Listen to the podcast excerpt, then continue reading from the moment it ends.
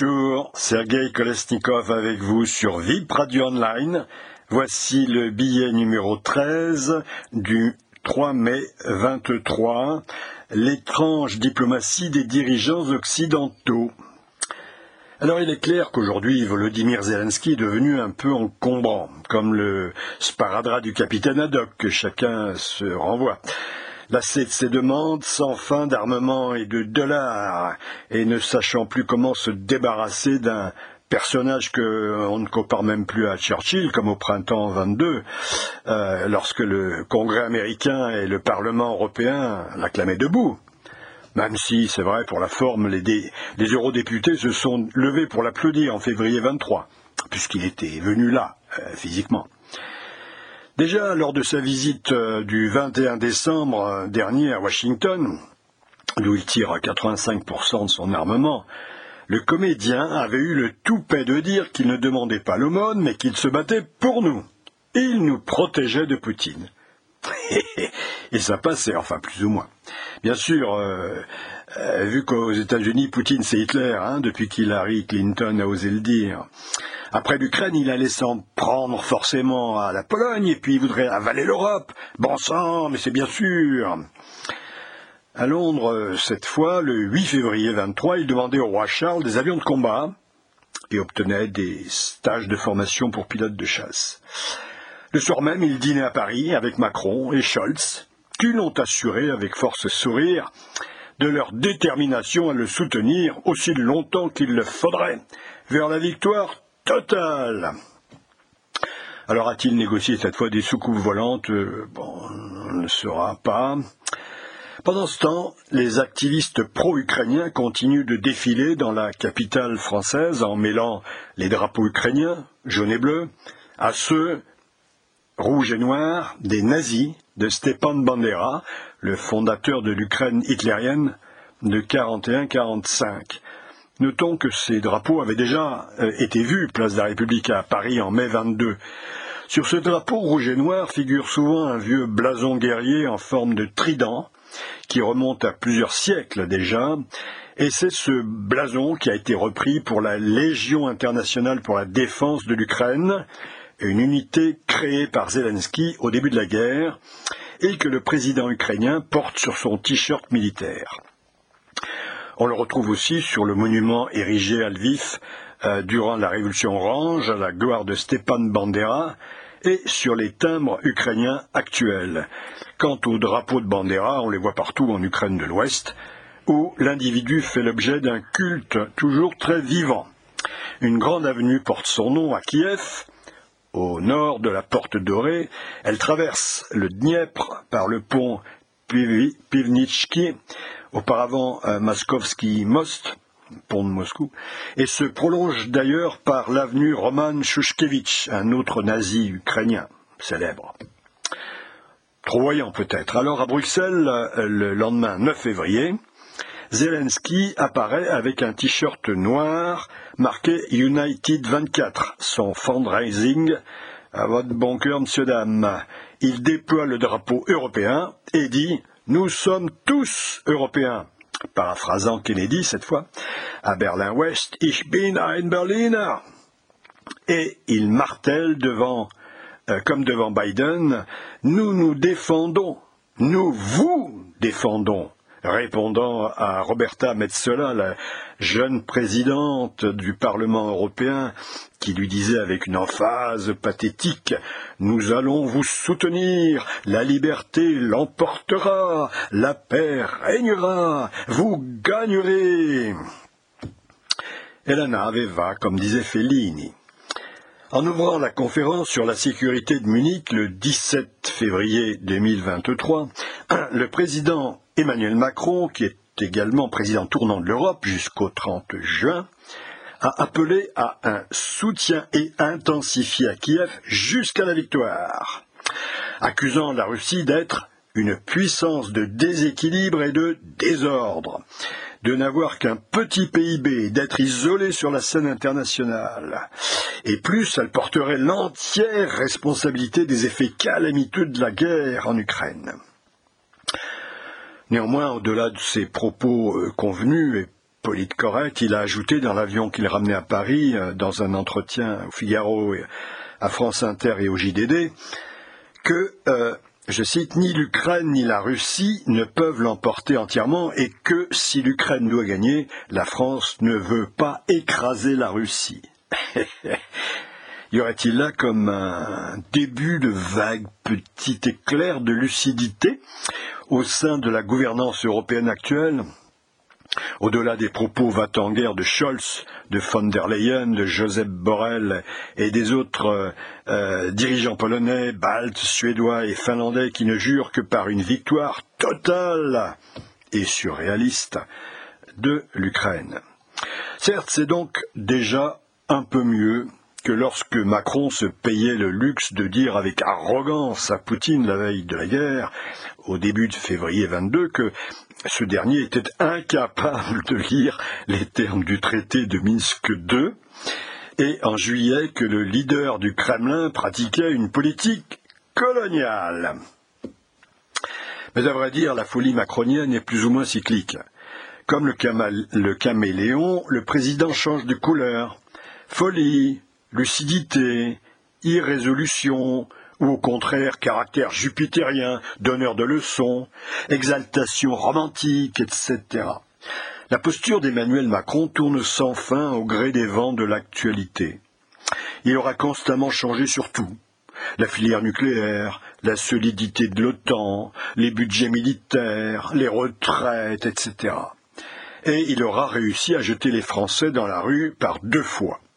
Sa seule ligne directrice reste l'utopie progressiste woke sur les questions sociétales et l'Europe. Donc voici qu'en février 23, la roue macronienne s'est arrêtée sur la case lucidité. Il est le seul en Europe à dire que si la France doit être prête à une guerre longue, il faut également pousser à la négociation. Mais sur quelle base Les vœux pieux, cela ne suffit pas. N'y a-t-il euh, vraiment aucun conseiller dans son cabinet qui connaisse un peu la Russie et parvienne à lui faire comprendre la géopolitique de l'Est? Lui et son entourage en sont restés à ce que disait Obama en 2016 sur la Russie, un petit pays qui ne produit rien d'intéressant. Décidément, nos élites gouvernementales auraient besoin de cours de rattrapage accélérés, mais c'est là un autre thème, celui du déclin du niveau intellectuel de nos grandes écoles, en liaison avec leur imprégnation par la langue de bois et la culture wok. Il y a plus grave, le président Macron est un des co-responsables de la guerre d'Ukraine, car en tant que garant des accords de Minsk II avec l'Allemagne, mais lui était président de l'Europe, au déclenchement de la guerre. Il avait le pouvoir d'empêcher cette guerre en forçant les Ukrainiens à respecter ces fameux accords violés par l'Ukraine pendant huit ans. Certes, on comprend qu'il préfère l'oublier. Quoique, dites-vous qu'il n'en avait pas vraiment le pouvoir euh, cela voudra dire alors qu'il s'est fait enfumer par les Américains. il ne s'est pas rebellé contre les États-Unis à l'inverse de Dominique de Villepin en 2003. Il n'a jamais pris ses distances avec Washington, même après l'affaire des sous-marins australiens. Au contraire, il s'est couché devant Biden. Mais lui, Macron, ou son jeune entourage de brillants technocrates sortis de nos grandes écoles, qui ont pris le pli du progressisme woke, que comprennent-ils des menées américaines en, Ukraine depuis bientôt vingt ans? Pourquoi ne comprennent-ils pas que les États-Unis voulaient la guerre depuis le début?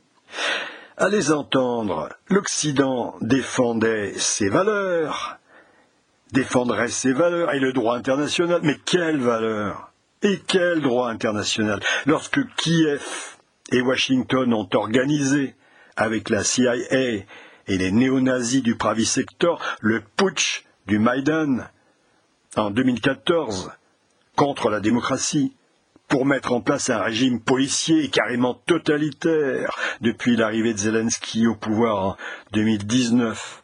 Ce sont ça nos valeurs Ne serait-ce pas plutôt à l'inverse celle de la liberté de la démocratie, non?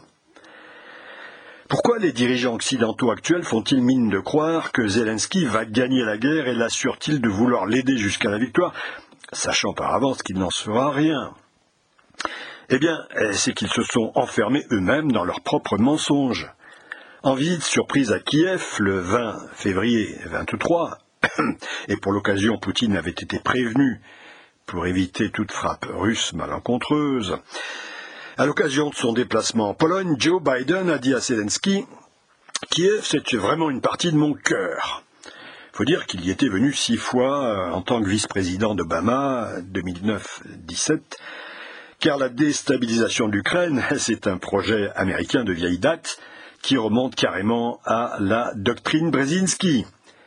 Et puis il lui annonce la livraison d'autres équipements essentiels, des munitions d'artillerie, ben oui parce qu'il n'y en a plus, des systèmes anti-blindage, des radars de surveillance aérienne, tandis que Zelensky évoquait la visite la plus importante de toute l'histoire de l'Ukraine. Revenu à Varsovie, Biden a réaffirmé le soutien militaire de l'OTAN à la Pologne. Bref, beaucoup de com' communication et peu d'actes concrets.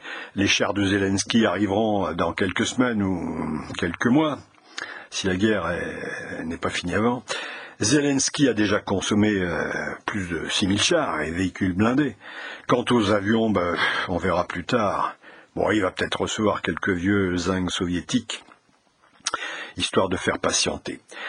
Biden reste certes prudent, de peur d'embraser la planète, mais les États-Unis, qui se sont retirés piteusement du Vietnam, d'Irak euh, et surtout d'Afghanistan, ce qu'observe la Chine de son côté, sont obligés de faire semblant pour ne pas perdre la face et conserver leur image de superpuissance.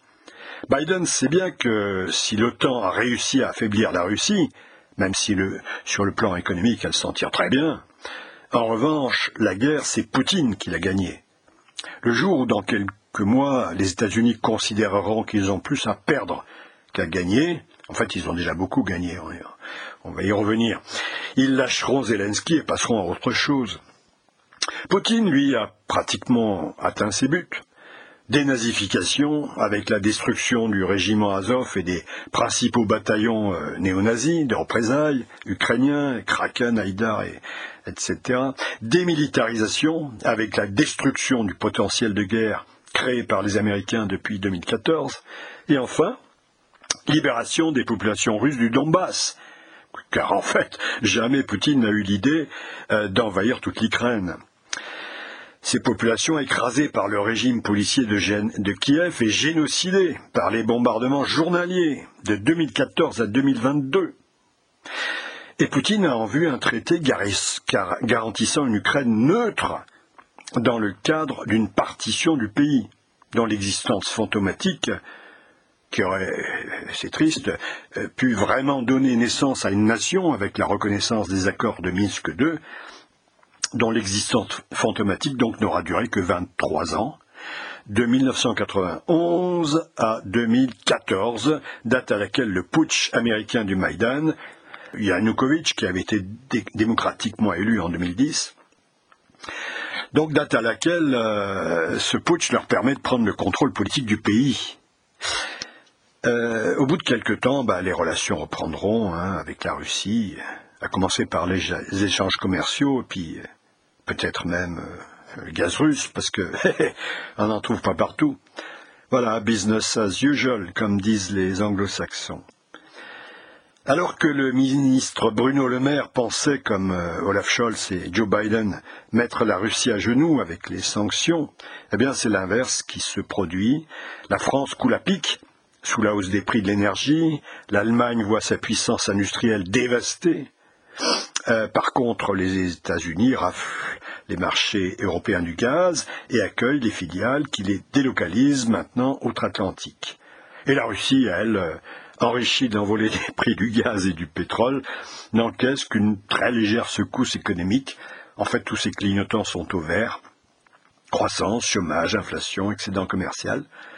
Les sanctions de 2014 avaient déjà provoqué la croissance de son agriculture, Aujourd'hui, la même chose se passe avec son industrie. Forcé de substituer la production nationale aux importations, son aéronautique, sa chimie, son informatique sont florissants.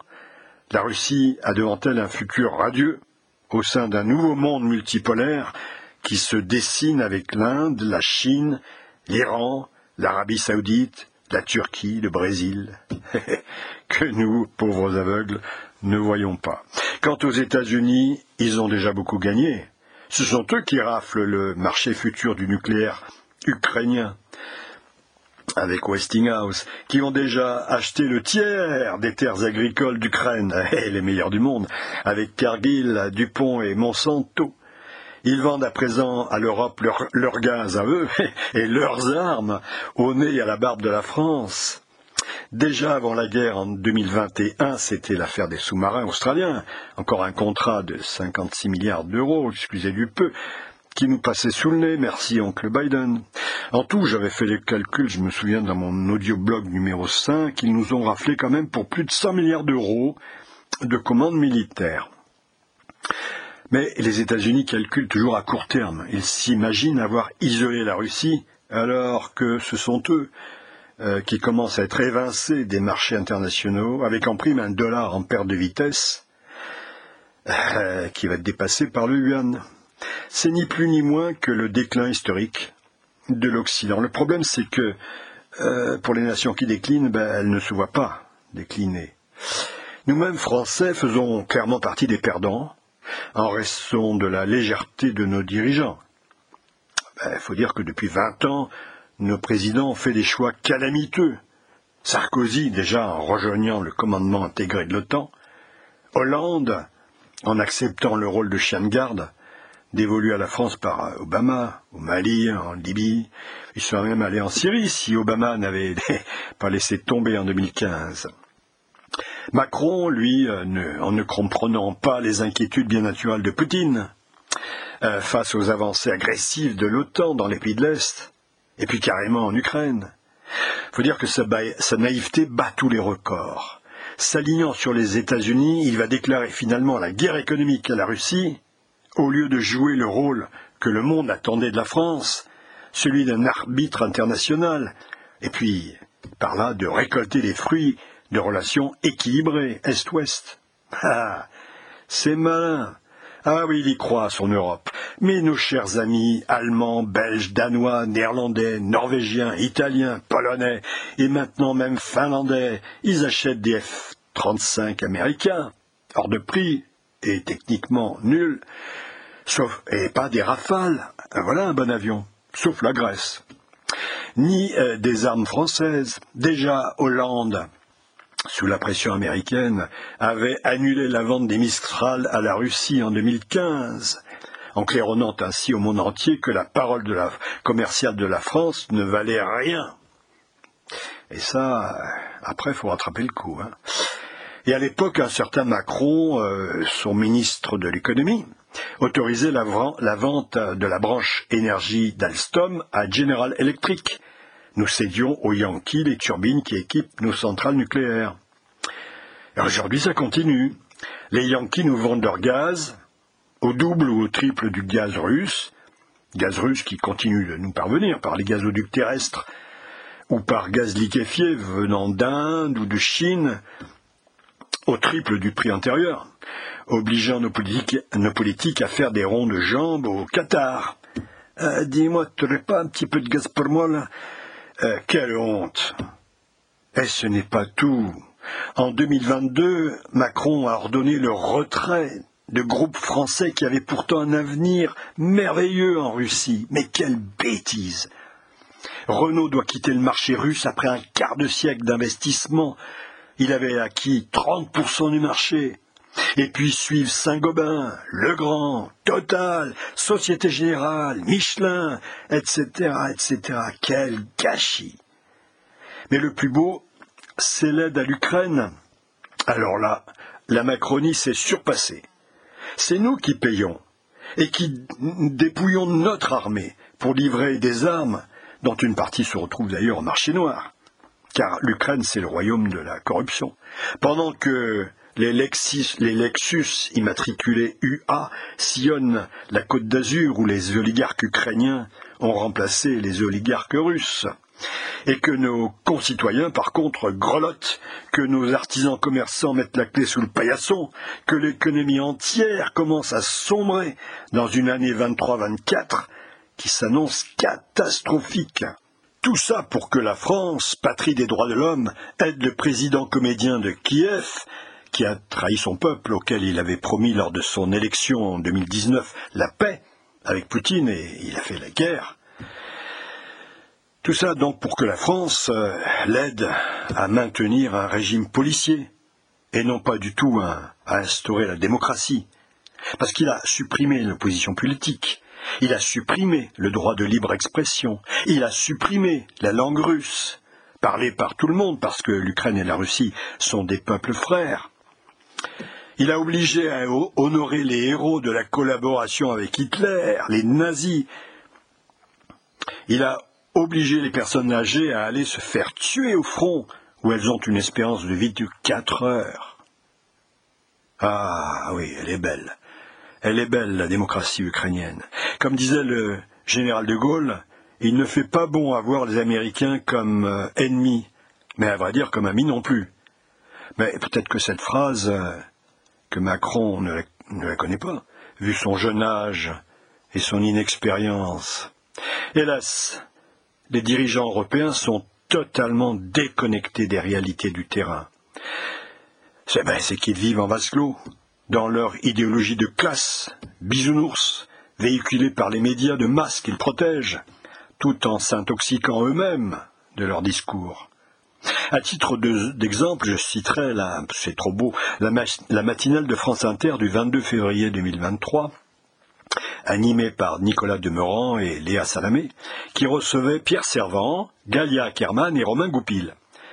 Durant cette émission consacrée à la guerre d'Ukraine, au lendemain de l'intervention télévisée de Poutine, on a pu entendre le ronron des chaînes mainstream, mais en beaucoup plus fort encore.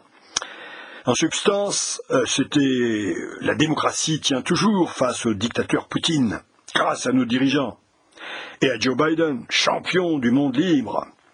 Les pertes, oh, côté russe, sur 500 000 soldats, euh, après la mobilisation, euh, d'après Galia Ackerman, 300 000 déjà seraient hors de combat. 200 000 quand même, tempère Pierre Servant, contre 100 000 tués côté ukrainien. Bon, rappelons, pour revenir un peu sur Terre, que d'après les chiffres du Mossad israélien, pas mal informé d'ordinaire, les morts ukrainiens se chiffraient en janvier 23 aux alentours de 160 000 contre 18 000 morts russes. Ce qui est logique, ne serait-ce qu'au regard du, différentiel de puissance d'artillerie. Ben oui, parce que les Russes canardent sans arrêt et en face, il n'y a pas tellement de canons ni munitions. Alors évidemment, c'est eux qui se font liquider. Ensuite, c'est l'habituel ritournelle. Poutine a réussi l'inverse de ce qu'il voulait faire en ressoudant l'OTAN. Et ses buts de guerre, à présent que Poutine a perdu la possibilité d'envahir l'Ukraine, ne serait plus que le vague espoir de cimenter son pouvoir qui se fissure de plus en plus. Le diable, il a peur de finir euh, sous l'assaut des, moscovites qui allaient chercher retranché au Kremlin. Seule Léa Salamé évoque honnêtement euh, la force du discours anti-occidental de Poutine qui marche, dit-elle. Et là, Pierre Servant euh, concède alors certaines erreurs passées de l'Occident. C'était une citation. mais il pense que cela vaut un million de fois plus qu'une dictature en bonne santé. Quel euphémisme pour les milliers de milliards de dollars dépensés depuis le XXIe siècle par les États-Unis pour leur guerre de par le monde, pour y apporter la paix et la démocratie, et qui sont, soldés par le chaos, la misère et un million de morts. Certaines erreurs passées de l'Occident. Ah, le brave homme. André Glucksmann avait dit en 1974 le marxisme rend sourd. Ben, c'est la même chose avec l'atlantisme aveugle.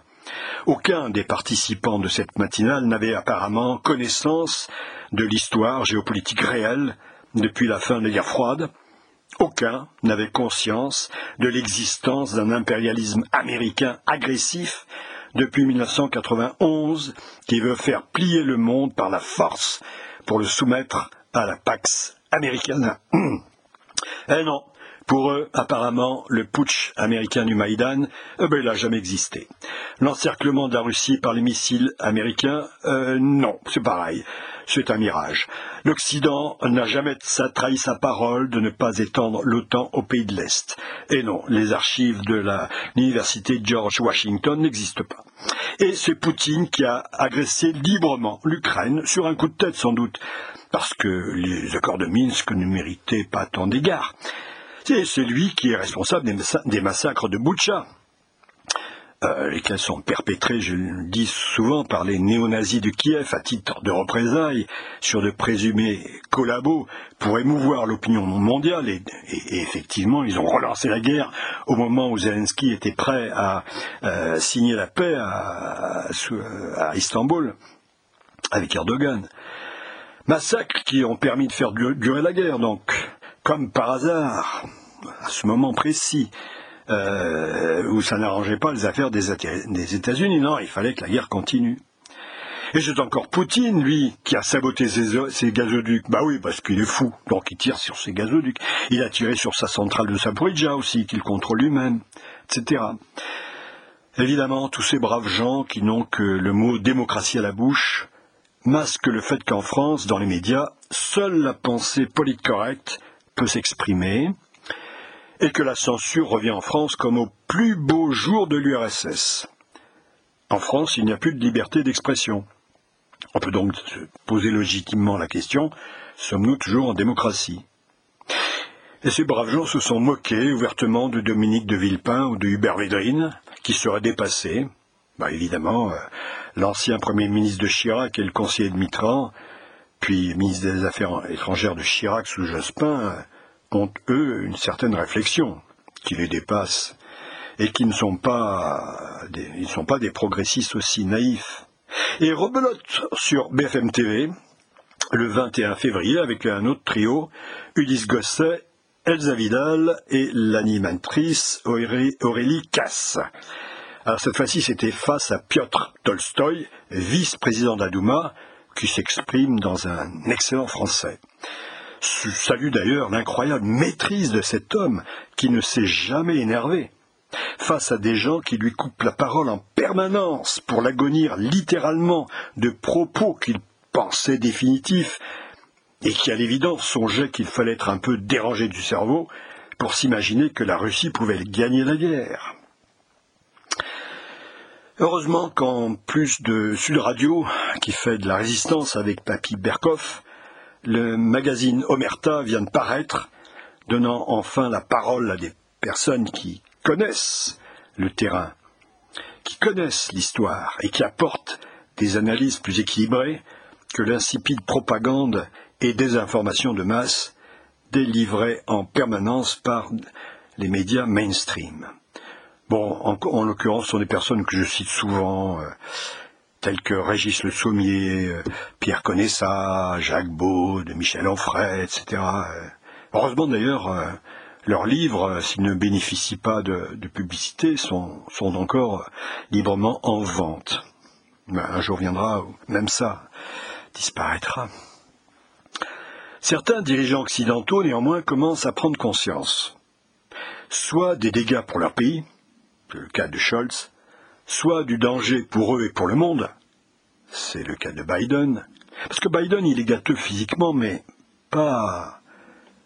Le cerveau fonctionne. Soit de la nécessité de la coexistence avec la Russie, qui ne va pas déménager géographiquement du jour au lendemain. C'est le cas de Macron. Mais comment réaliser un atterrissage en douceur sur le réel, sans trop perdre la face, ni perdre les électeurs? Eh bien, la situation est partout différente.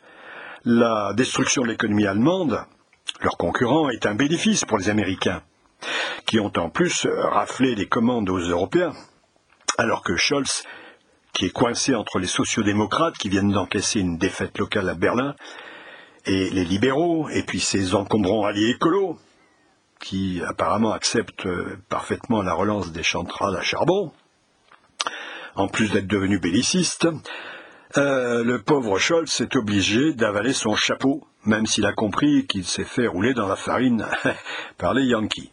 Quant à l'Europe de l'Ouest, une bonne partie, de la Suède à l'Italie, commence à pencher de plus en plus vers un populisme nationaliste qui fait enrager Macron.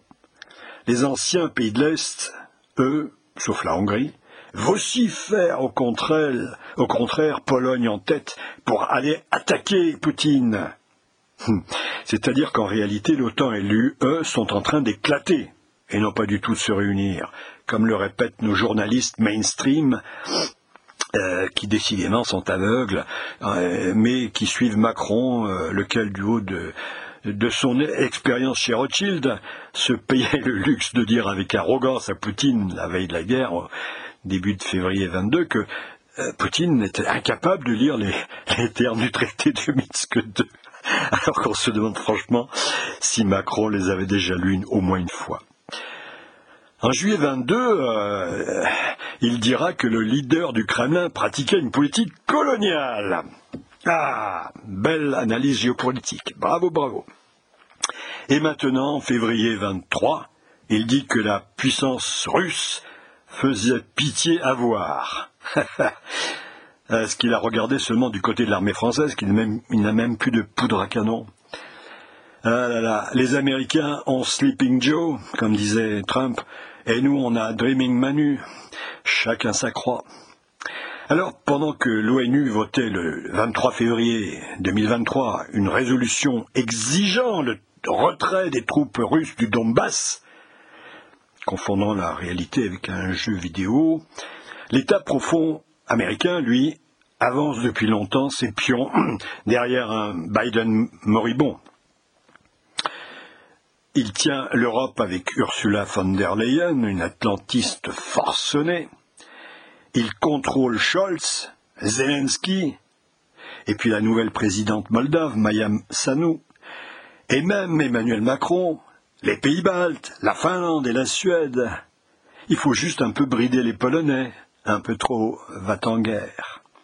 Ah, quand même, ils sont forts ces Yankees à moins qu'ils ne prennent leur désir pour des réalités. Bon, maintenant que les Chinois s'en mêlent, on peut-être trouver une porte de sortie.